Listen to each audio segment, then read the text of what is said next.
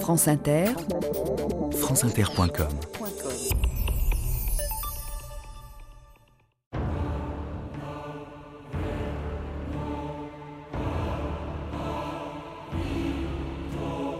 Citoyens, la révolution est fixée aux principes qui l'ont commencée, elle est finie. Bonaparte au lendemain du 18 Brumaire.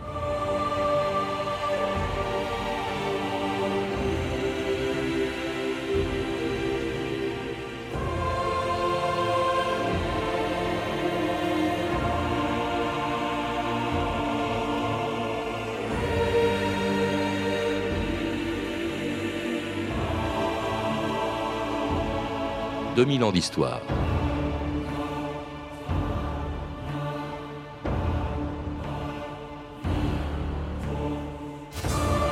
Il était 5 heures du matin le 9 novembre 1799, le 18 Brumaire, dans le calendrier révolutionnaire, lorsque 3000 hommes des 8e et 9e régiments de dragons et du 21e chasseur de Murat sont sortis de leur caserne.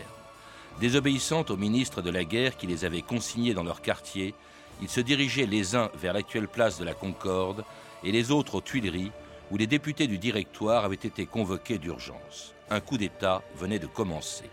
En deux jours, il allait renverser un des régimes les plus éphémères et les plus impopulaires de l'histoire de France. Né en 1795, avec la constitution de l'an 3, le directoire n'avait réussi à se maintenir en place que par des coups d'État. En 1797, le 18 Fructidor contre des royalistes, le 22 Floréal 1798 et le 30 Prairial 1799 contre le danger d'un retour des Jacobins au pouvoir. Le coup d'État du 18 Brumaire n'était jamais que le quatrième. Mais celui-ci n'était pas destiné à défendre le directoire, il allait le renverser et porter au pouvoir le plus célèbre de ses généraux, revenu d'Égypte un mois plus tôt, le général Bonaparte. Qu'avez-vous fait de cette France que je vous ai laissée si brillante? Je vous ai laissé la pêche et retrouvé la guerre cette chose ne peut pas durer. Laisse-moi parler En trois ans, il nous mènerait au despotisme. Mais nous voulons la République. La République assise sur les bases de l'égalité, de la morale, de la liberté publique, de la tolérance politique. Général, nous applaudissons à ce que vous dites, mais jurez avec nous, obéissance à la Constitution de l'an 3, qui seule peut maintenir la République. La Constitution vous l'avez violé le 18 Fructidor Vous l'avez violé le 22 Florial Vous l'avez violé le 30 Prairial Patrice Guénifet, bonjour. Bonjour. Alors c'était Bonaparte tué par les députés du Conseil des 500 au lendemain d'un coup d'État auquel vous venez de consacrer un livre, le 18 Brumaire, l'épilogue de la Révolution française, un livre qui vient d'être publié chez Gallimard, un coup d'État auquel on fait constamment référence alors que nous le verrons euh, à l'époque, l'événement est passé presque inaperçu. Et d'ailleurs, vous le dites, le 18 Brumaire, 9 novembre 1799, il ne s'est rien passé. C'est le 19 Brumaire, le 10 novembre, que tout s'est joué. Alors pourquoi aujourd'hui parle-t-on du 18 et non du 19 Brumaire, Patrice Guénifet? Bah, c'est une habitude euh, qui est née euh, de l'événement lui-même, puisque Bonaparte avait tout intérêt euh, à faire parler du 18 plutôt que du 19 Brumaire.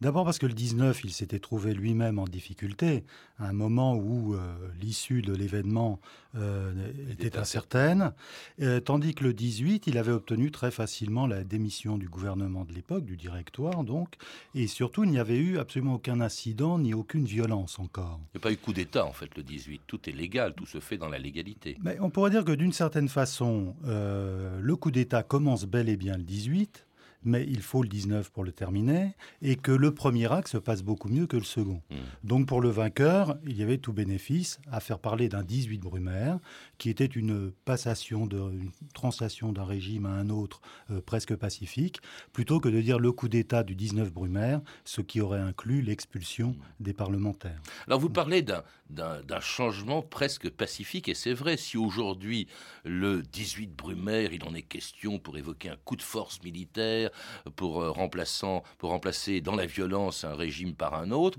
À l'époque, il est passé pratiquement inaperçu. Il n'y a pas eu de réaction particulière au 18 et au 19 Brumaire, Patrice Guénifet. Non. Et d'ailleurs, à l'époque, le coup d'État n'a pas été perçu comme le prototype d'un coup d'État militaire, euh, pour une raison d'ailleurs très objective, c'est que ce coup d'État militaire avait été préparé par des civils Et par les principaux personnages de l'État. Euh, D'autre part, il n'y a pas eu euh, réellement de grande violence et surtout ce coup d'État n'a été suivi par aucune proscription, ce qui était un grand changement par rapport aux événements antérieurs. Et surtout, il renverse un régime que les Français n'aimaient plus du tout, qui était devenu très impopulaire, un régime impuissant très souvent, ne serait-ce qu'en raison de sa propre constitution. Le directoire est né en 1795 avec la constitution de l'an 3. Or, vraiment, c'est une des plus mauvaises constitutions que la France ait jamais eue, Patrice Gallifet. Oui, c'est un, un avis que je ne partage pas tout à fait. Je pense en effet que les institutions en soi euh, sont rarement un problème, dans la mesure où les constituants s'efforcent de faire la meilleure constitution possible avec les matériaux dont ils disposent.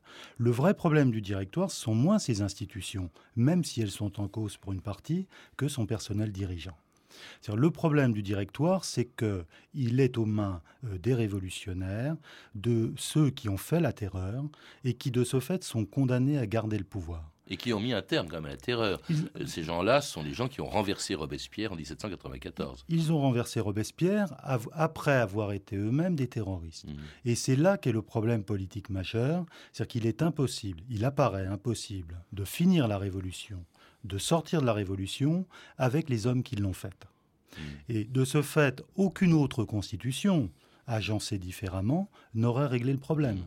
Il y avait quand même euh, une constitution bizarre. Aujourd'hui, elle ferait sourire. Il n'y avait pas un, mais cinq chefs d'État, cinq directeurs. C'est ce, C'est qui a beaucoup. donné, euh, c'est ce qui a donné son nom au directoire. Il y avait deux assemblées, euh, parce que ces directeurs étaient nommés par deux assemblées. Le Conseil des Anciens, l'équivalent un peu du Sénat, c'est lui qui Oui. désignait les directeurs. Sur proposition d'une autre assemblée, le Conseil des 500, notre- l'équivalent de notre Chambre des députés aujourd'hui. Mais aucun de ces deux pouvoirs, ni l'exécutif, c'est-à-dire les directeurs, ni le législatif, le Conseil des Anciens et le Conseil des 500, n'avaient de pouvoir l'un sur l'autre. Et en plus, la, situation était un peu bloquée parce que cette constitution était prévue pour ne pas pouvoir être modifiée pendant 9 ans. Si bien que dès qu'il y avait des problèmes, bah, on, les résolvait par des coups d'État. Bon, ce, sont des, ce sont des traits d'époque. L'extrême séparation des pouvoirs qui les empêche de s'accorder et de collaborer, euh, l'absence de révision possible, parce qu'on on est convaincu à cette époque, il faut bien voir qu'on est au début de l'histoire constitutionnelle, on est convaincu à cette époque qu'on légifère pour les siècles à venir, et enfin le caractère collégial euh, du pouvoir exécutif, qui tient au fait que les Français ont guillotiné le roi, et que le remplacer par un chef d'État unique, euh, passait immédiatement, la simple idée passait pour une volonté de rétablissement de la monarchie. D'où le fait qu'ils sont condamnés à instituer plusieurs chefs d'État. Mm.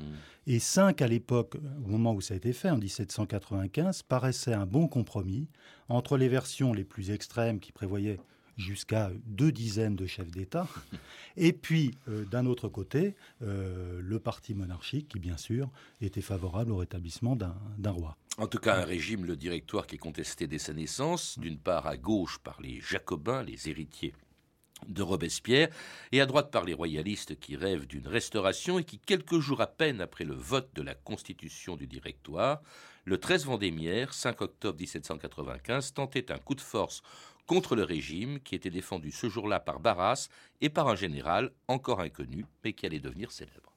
Crois-moi, Barras. Pour l'instant, ce n'est qu'une simple émeute. Simple émeute? 25 000 royalistes enragés qui marchent sur la Convention avec l'intention de s'emparer des députés et d'assassiner la République. Tu appelles ça une simple émeute Quelles sont vos forces? Appelle-moi ton nom, citoyen. Général Bonaparte, actuellement sans commandement. Ah ouais. Bonaparte. Artilleur, c'est ça? Si le canon arrive, tu reprendras le commandement. Je te préviens, citoyen. J'ai pour principe d'aller jusqu'au bout de ce que j'entreprends, alors ne me demande pas de compte sur le sang qui va couler. Si je sors mon épée, je ne la remettrai au fourreau que lorsque l'ordre républicain sera rétabli. Quel jour sommes-nous Il est minuit. Nous sommes donc le 13 Vendémiaire. Ta nomination comme chef d'état-major. À toi d'agir maintenant. En position Et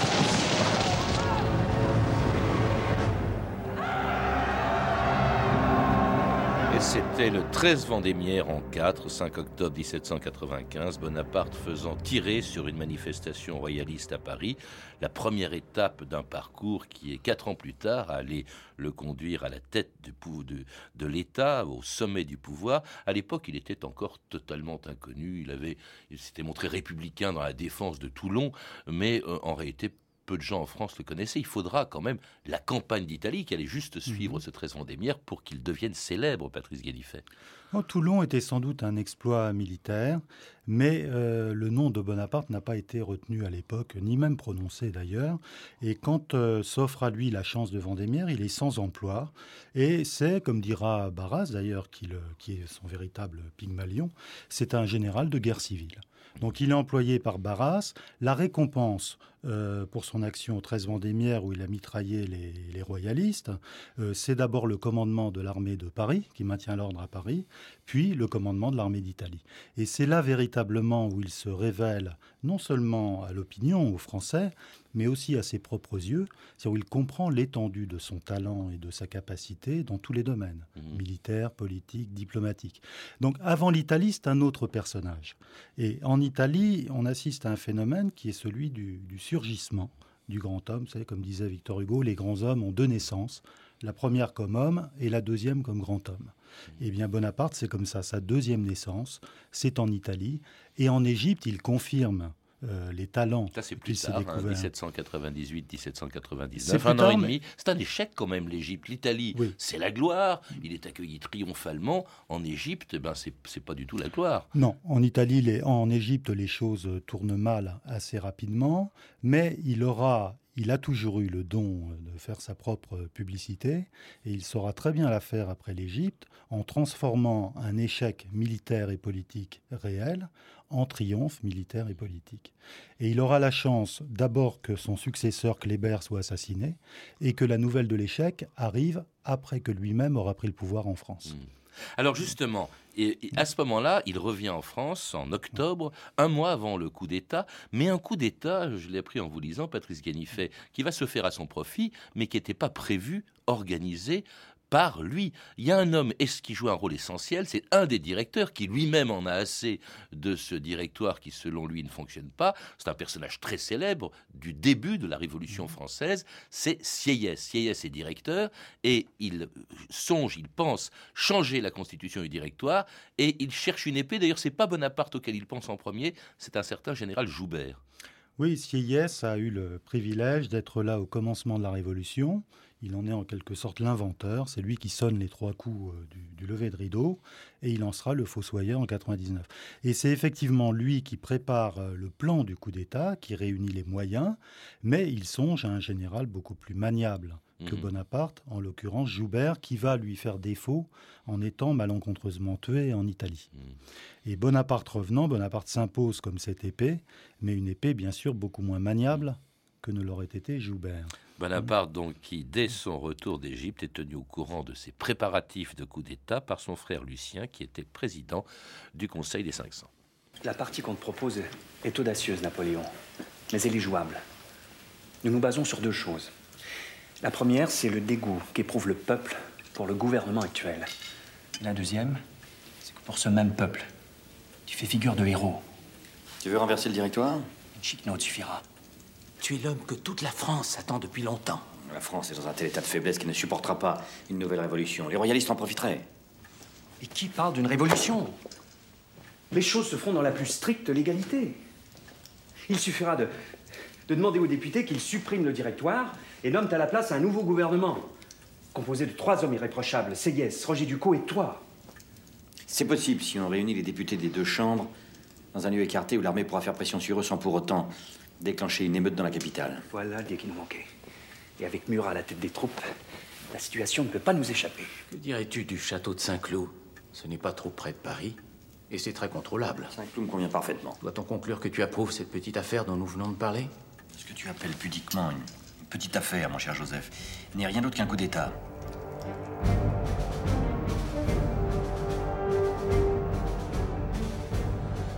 Coup d'État qui se prépare pratiquement au grand jour, Patrice Guénifet. Il ne surprendra pratiquement personne, d'abord parce qu'il y a beaucoup de gens qui sont au courant, qui le préparent, qui sont dans le coup. Il y a, euh, nous l'avons dit, Sieyès, mais il y en a beaucoup d'autres qui vont marcher avec, euh, avec Bonaparte ou avec Sieyès.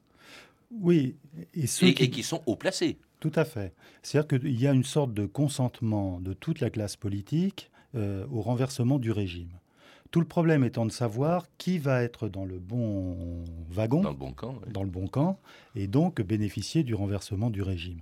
Et finalement, ce coup d'État se prépare au grand jour, mais ce qui reste euh, en coulisses, secret, caché, ce sont les tractations avec les différentes factions politiques pour savoir qui va être le bénéficiaire du coup d'État et qui va marcher avec Bonaparte. Parce qu'il y a deux des cinq directeurs, il y a donc Sieyès, il y a également Roger Ducot, il y a le frère de Bonaparte qui n'est pas n'importe qui dans le directoire puisque mmh. c'est le président du Conseil des 500. Il y a l'armée également avec Murat. Euh, il y a euh, également des ministres. Il y a Talleyrand et Fouché. Ça fait beaucoup de monde tout ça. Ça fait beaucoup de monde. Ça fait euh, un quasi-gouvernement au grand complet qui est partisane, mais plus personne ne croyait. Ce qu'il faut bien voir, c'est que plus personne ne croyait à l'avenir de ce régime. Tout le monde s'attendait à sa chute imminente. Simplement, euh, tout le monde n'était pas d'accord sur les conclusions qu'il faudrait tirer du coup d'État et sur la politique qu'il faudrait conduire ensuite. Alors un coup d'État qui va se faire en deux temps, en deux actes, en deux jours, le premier étant le 18 Brumaire, ça se passe à Paris et c'est aux Tuileries. Qu'est-ce qui s'est passé le 18 Brumaire, Patrice Ganifet? Alors, d'abord... On convoque d'abord les députés. Donc d'abord on convoque les députés très tôt le matin pour une séance. Euh, au cours de laquelle, séance brève, au cours de laquelle ils doivent donner le commandement des troupes à Bonaparte et voter le transfert du Parlement à Saint-Cloud, hors de Paris. Alors la raison, il faut le mentionner, on leur fait peur, on leur dit attention, il va y avoir un coup de force jacobin. On leur annonce, c'est une vieille euh, recette euh, révolutionnaire, on leur annonce l'imminence d'un coup de force en l'espèce jacobin. Euh, auparavant, dans l'histoire de la Révolution, très souvent, on a perpétré des coups d'État en les justifiant par l'imminence d'une insurrection populaire. Hein, et donc euh, ou contre-révolutionnaire. Donc on obtient très facilement le vote de ces députés euh, qui transfèrent le Parlement à Saint-Cloud et qui donnent le commandement à Bonaparte, et l'acte 1 s'arrête là. Hmm. Théoriquement. Parallèlement, dans la coulisse. Et qu'on convoque donc à Saint-Cloud le lendemain. Le lendemain. Et donc les conjurés s'efforcent surtout ensuite, au cours de la journée, d'obtenir la démission de la majorité des membres de l'exécutif, donc 3 sur 5, deux d'entre eux sont des conjurés eux-mêmes. Donc et Roger Ducot. Et Sieyès. Il y en a un qui se fait tirer l'oreille. C'est Barras. Barras. Barras était lui aussi au courant des préparatifs du coup d'État. Barras a pensé jusqu'au dernier moment qu'il en serait le, bénéficiaire, qu'il marcherait avec Bonaparte. Simplement, l'accord n'a pas pu se faire. Et donc, dans la journée, euh, Bonaparte obtient la démission de Barras, soit spontanée, soit achetée. On n'a jamais su, et très vraisemblablement, on ne saura jamais. Donc démission dans la soirée du 18 euh, au, 19, et puis donc tout semble rouler très bien, tout semble bien marcher, jusqu'à ce que le lendemain, donc, ces députés, les anciens et les 500, se réunissent à Saint-Cloud, et là, en revanche, c'est, semble-t-il, en tout cas au début, un échec lorsque Bonaparte entre au Conseil des 500. Oui, c'est-à-dire que Là, on est le, 19 On est le 19. Le problème d'un coup d'État, c'est qu'il faut, il faut le faire vite. Et rien que l'idée euh, d'étaler le coup d'État sur deux jours était une faute tactique. Parce que ça laissait l'espace euh, du premier jour au deuxième, laissait aux vaincus, à ceux qui sentaient qu'ils allaient être parmi les vaincus, le temps euh, de se concerter pour organiser la résistance. Et là, j'ai l'explication principale des difficultés du 19.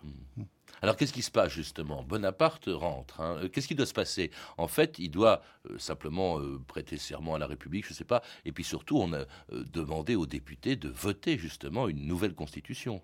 Mais trois des cinq directeurs ayant démissionné dans la nuit, théoriquement, les députés doivent en prendre acte et nommer une commission pour aviser aux moyens de sauver la patrie. C'est-à-dire, en clair, de proposer de nouvelles institutions. Et théoriquement, là aussi, la séance aurait dû être très courte, puisque les députés constatant euh, la disparition euh, du gouvernement, la faillite des institutions, devait voter un plan qui avait été préparé, bien sûr, mm. avant une nouvelle constitution. Or, euh, les opposants qui ont eu le temps de se concerter dans la nuit décident euh, de s'opposer au changement de régime s'opposer mollement d'ailleurs, puisque leur résistance n'ira jamais jusqu'à l'emploi de la force ou l'appel au peuple, mais néanmoins résister. Et ils vont mettre Bonaparte en grande difficulté au cours de cette euh, journée. Il rentre, il se fait huer, on le menace, ce qui est très grave, c'est ce, qu'on avait, ce dont on n'avait pas menacé, mais qu'on avait appliqué pour Robespierre, de le mettre hors la loi. On, lui aurait même, on aurait même tenté de le tuer à coups de poignard. Oui, ça c'est une invention de Bonaparte lui-même, puisqu'il n'y a pas eu de, poignard brandi ce jour-là, mais des coups de poing. Quand il est entré dans le Conseil des 500, il a été euh, assailli euh, physiquement. Donc il y a eu des échanges de coups de poing et le seul blessé a été un soldat dont la manche a été arrachée. En tout cas, il dramatise, il sort euh, essoufflé. le coup d'État semble avoir échoué et il sort à l'extérieur pour retrouver son frère Lucien et Murat. Ils ont essayé de me poignarder. Mais non, mais non, ils ont, ils ont essayé de t'intimider. Non, non, si, yes, non. Non, ils ont vraiment cherché à me tuer. Nous avons échoué. Nous sommes perdus. Il faut partir d'ici. Vous n'avez rien à craindre. Murat est là, dehors, avec toutes ses troupes. Murat, bon Dieu, Murat. J'avais presque oublié Murat.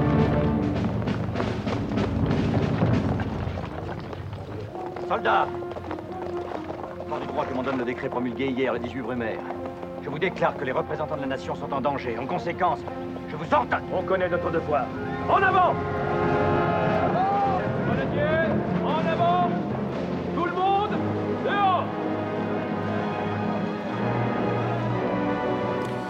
Aurait même dit foutez-moi tous ces gens-là dehors. Hein. Donc l'armée intervient, elle entre au scandale, elle entre au Conseil des 500, à l'Assemblée.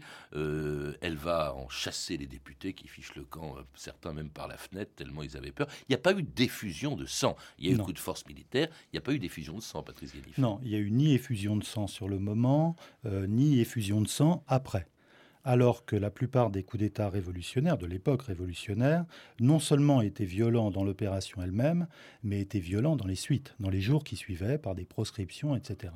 Là, il n'y a pas eu, il n'y a eu ni blessés, ni morts, ni proscrits. C'était, une première mmh. dans l'histoire de la Révolution française, qui, sur le coup, a déconcerté les gens mais qui très vite euh, s'est tournée en une approbation de l'opération qui, de ce fait, n'a jamais été réellement perçue comme un coup d'État et en tout cas comme un prototype du coup d'État. Alors une opération, un coup d'État auquel on veut donner une apparence de légalité, à peine Murat et ses soldats ont-ils chassé les députés du Conseil des 500 qu'on va essayer d'en rattraper quelques-uns euh, pour tout simplement pour qu'ils votent eux-mêmes la fin euh, du euh, directoire. Ben, on est en France, donc une fois que les députés avaient été chassés, ils ont été mangés, parce que l'heure était venue. Et donc on en a récupéré quelques dizaines dans les cafés alentours, euh, autour du château de Saint-Cloud, qu'on a réunis pour une séance euh, extraordinaire nocturne, euh, qui a voté non seulement la disparition du directoire, mais les nouvelles institutions. Hum.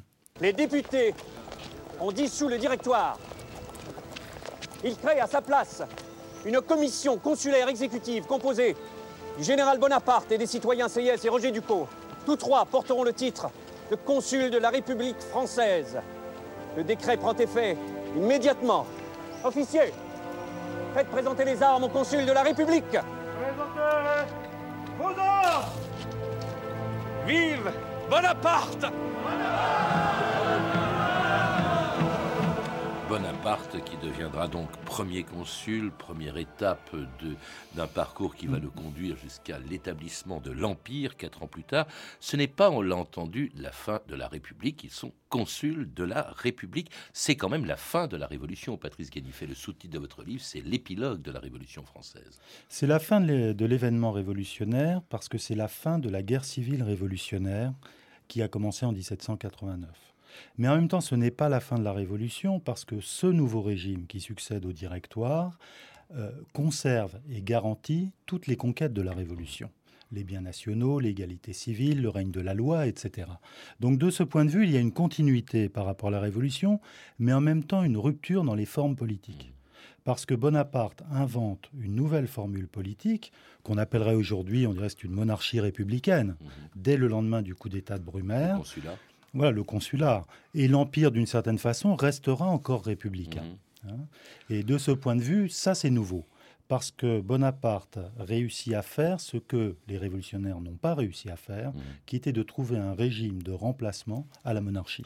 Alors ça, c'est quand même aussi le 18 Brumaire, la naissance d'un modèle qui allait inspirer d'autres coups d'État, vous le rappelez, à commencer par celui du neveu de Napoléon euh, Ier, c'est-à-dire Napoléon III, un coup d'État en décembre 51 qui, lui, a fait couler le sang. Et du coup, on se méfie, on parle toujours du 18 Brumaire, le plus, le plus sanglant, ça a été celui de 1851. D'ailleurs, c'est de cette époque et du 18 Brumaire euh, que date l'interdiction faite à tous les chefs d'État de la Troisième République, ça a peut-être changé d'ailleurs ces jours-ci, euh, de la Troisième, de la Quatrième et de la Cinquième République, d'entrer à l'Assemblée, Patrice Guédifet. Et oui, parce ça a hanté les gens, ce coup d'État 18 Brumaire. Le souvenir euh, du chef de l'État pénétrant dans le Parlement avait laissé de mauvais souvenirs rétrospectivement. Même si, en l'occurrence, euh, le Second Empire a laissé de plus mauvais souvenirs que le premier, et en tout cas le consulat. Parce que si Brumaire a inspiré le coup d'État du neveu, ces deux coups d'État ont été diamétralement opposés, puisque le premier est sans violence et le second est un coup d'État violent. Alors les deux coups d'État qui sont une véritable répétition de Brumaire, dites-vous, c'est Mussolini en 22, il y a eu menace d'une marche sur Rome Oui. qui n'a pas eu lieu, Euh, ça c'est Malaparte qui le disait dans un Mhm. livre technique Oui. du coup d'État, et puis alors, plus extraordinaire, vous parlez de De Gaulle en 58, vous dites c'est le Brumaire parfait lorsqu'en 58, il utilise la menace d'une opération militaire pour revenir au pouvoir, quand même. Oui, parce que euh, De Gaulle euh, n'a pas eu à affronter un 19 Brumaire. Il s'est arrêté au 18. La Mais- couture disait même c'est un 17 Brumaire. Un 17 Brumaire, ce qui était une formule d'ailleurs très juste. C'est un coup d'État qui n'a pas besoin euh, d'aller jusqu'au coup d'État. Mais dans le principe, effectivement, il y a une filiation du 18 Brumaire euh, au coup d'État de mai 58. Même situation, c'est des situations comparables, et la même idée de renverser parlementairement le régime parlementaire pour lui substituer des institutions qui fonctionnent mieux. Et de ce point de vue, De Gaulle est effectivement l'héritier de, de Bonaparte, l'héritier heureux de Bonaparte. Et des 18 Brumaire. Même si la suite sera très différente dans les deux Merci, cas. merci, Patrice Ganifet. Pour en savoir plus, je recommande la lecture de votre livre, Le 18 Brumaire, l'épilogue de la Révolution française, qui vient de paraître chez Gallimard dans la collection Les Journées qui ont fait la France, une excellente collection qui a été rétablie par Gallimard. Vous avez pu entendre des extraits des films suivants Napoléon de Sacha Guitry, disponible en DVD chez René Château Vidéo, et Napoléon d'Yves Simoneau, édité par France Télévisions. Vous pouvez retrouver toutes ces références par téléphone au 32 30, 34 centimes la minute ou sur le site franceinter.com. C'était 2000 ans d'histoire, la technique Arnaud Caillé et Ludovic Asselot, documentation Emmanuel Fournier, Claire Destacan et Franck Olivard, une réalisation de Anne Kobilac.